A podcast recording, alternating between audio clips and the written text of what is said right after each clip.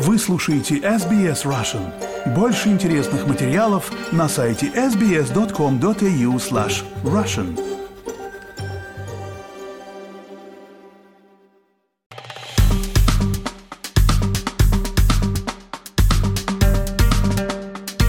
Так сможет или не сможет Дональд Трамп принимать участие в выборах президента, которые состоятся уже в ноябре этого года? Давайте начнем с того, что Федеральный апелляционный суд постановил, что у Дональда Трампа нет иммунитета касательно обвинений в том, что он замышлял повлиять на результаты выборов 2020 года. Панель судей Федерального апелляционного суда округа Колумбия отклонила утверждение Трампа о том, что его нельзя привлекать к уголовной ответственности, поскольку обвинения связаны с его официальными обязанностями в качестве президента США. Это решение является вторым за последние два месяца, когда судьи отвергли аргументы Трампа об иммунитете и признали, что его можно привлечь к уголовной ответственности за действия, совершенные во время пребывания в Белом доме. Я напомню, тогда толпа его сторонников штурмовала Капитолий.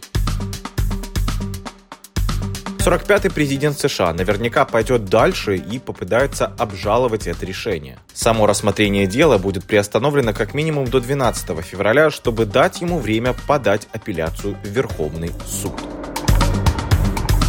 предвыборном штабе Трампа отреагировали на это решение суда и заявили, я здесь процитирую, если президенту не предоставляется иммунитет, каждый будущий президент, покидающий свой пост, немедленно будет подвергнут обвинениям со стороны оппозиционной партии.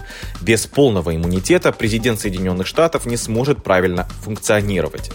Я напомню, что специальный прокурор Джек Смит обвиняет Дональда Трампа в использовании ложных утверждений о фальсификации результатов голосования для оказания давления на законодателей штата, на сотрудников Министерства юстиции США и на тогдашнего вице-президента Майка Пенса с целью помешать сертификации результатов выборов. Это одно из четырех уголовных дел, возбужденных против Трампа. Он не признал себя виновным по четырем пунктам обвинения и сам обвинил прокуроров в политически мотивированной попытке нанести ущерб его предвыборной кампании. Я напомню, что аргумент об иммунитете был ранее отклонен судьей окружного суда Тани Чуткан в декабре, после чего Трамп подал апелляцию. Так вот, даже если аргумент Трампа не будет принят судом, апелляция, скорее всего, достигнет своей цели, отсрочит запланированное на 4 марта судебное разбирательство и, возможно, перенесет его на период после ноябрьских выборов. На период подачи апелляции рассмотрение дела приостановлено.